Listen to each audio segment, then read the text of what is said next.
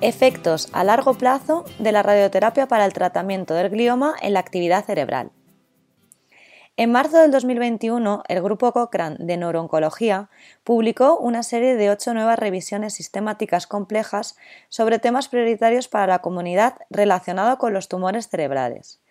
Estos temas se seleccionaron a partir de las preguntas más importantes que permanecen sin respuesta identificados por personas vinculadas a este área siguiendo la James Lyant Alliance Priority Setting Partnership, que agrupa a los pacientes y al público junto a los médicos.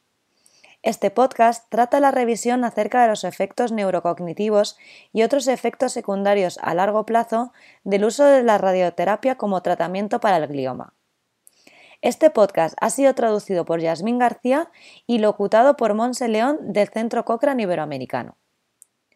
La radioterapia puede provocar cambios en la materia blanca y gris del cerebro, alrededor del área del tratamiento.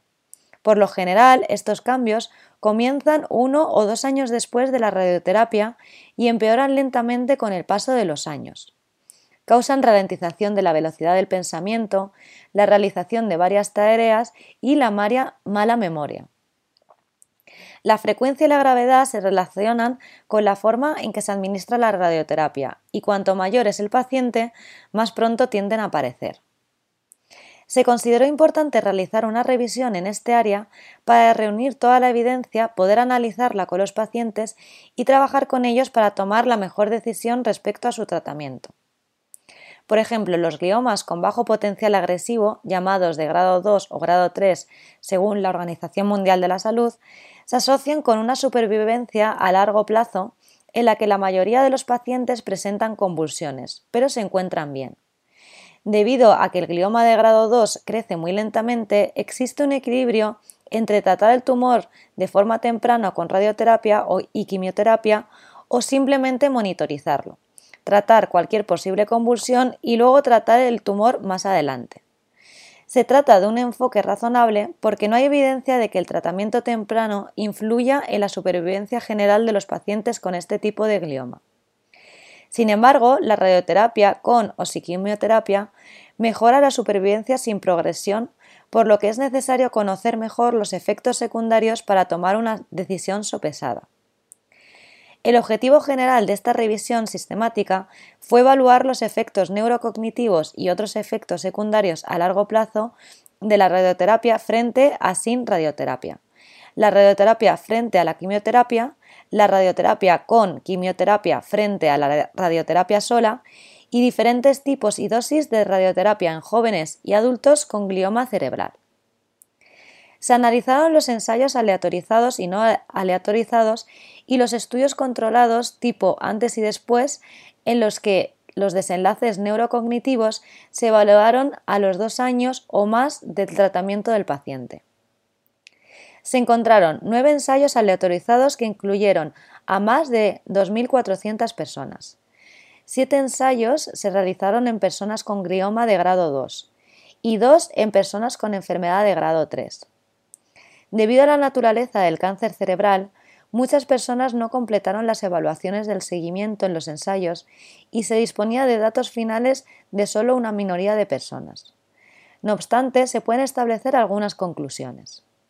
Por ejemplo, se puede decir que la radioterapia temprana para los gliomas de grado inferior con un buen pronóstico podría aumentar el riesgo de efectos secundarios neurocognitivos 5 años o más después del tratamiento.